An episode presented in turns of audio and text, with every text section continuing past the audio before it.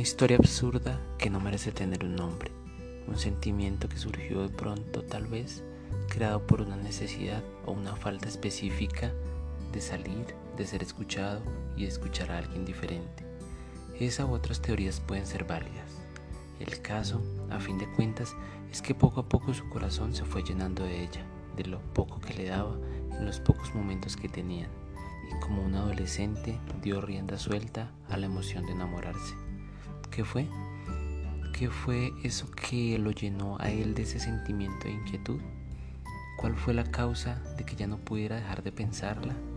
¿Por qué le dolió tanto, pero tanto el hecho de que se fuera así? Pensó e intentando tener una respuesta, soñó con ella.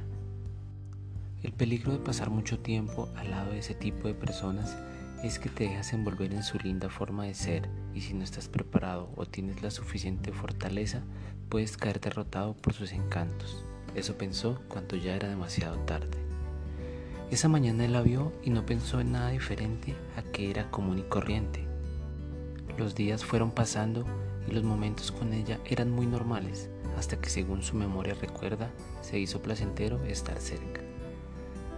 Compartir canciones se convirtió en la jeringa que inyectaría ese veneno que más tarde actuaría en su organismo haciéndolo colapsar. Conversar de cosas básicas, colaborar en sus labores, contar experiencias muy personales, reír de uno que otro chiste, darse cuenta de que supuestamente se tienen cosas en común y en general compartir un espacio cercano fue su perdición. Sin darse cuenta estaba dejando crecer un sentimiento que se coló como un virus y esa es la descripción perfecta fue un virus silencioso y asintomático el que lo infectó y lo mató. La historia fue corta y sin necesidad de resumir, duró muy poco, pues de un momento a otro ella lo desechó, pensó él.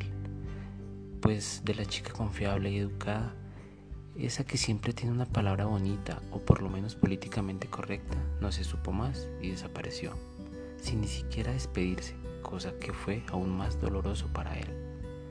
¿Cometió errores en el proceso? Muy probablemente sí. ¿Actuó de alguna forma que no gustó en ella? Muy probablemente sí. ¿Pero era necesario el que ella se alejara así? Muy probablemente no. Eso solo lo hace alguien sin corazón, pensó él. No hay un final para una historia que no se sabe dónde empezó. Es más, no se sabe si en realidad haya un final. Pero esa parte de la historia y forma de finalizar tal vez es la mejor, porque a fin de cuentas él no la merecía, porque a fin de cuentas no fue ella quien actuó mal, sino él. ¿Por qué? Porque él ya tenía a alguien que lo esperaba todos los días. Sí, el protagonista de esta triste historia absurda que no merece ni un título ya tenía un corazón que cuidar y no lo estaba haciendo. Entonces todos los momentos vividos por él eran de contrabando y ella, al alejarse así, simplemente hizo de una forma radical lo que creyó correcto y no se le puede culpar por eso.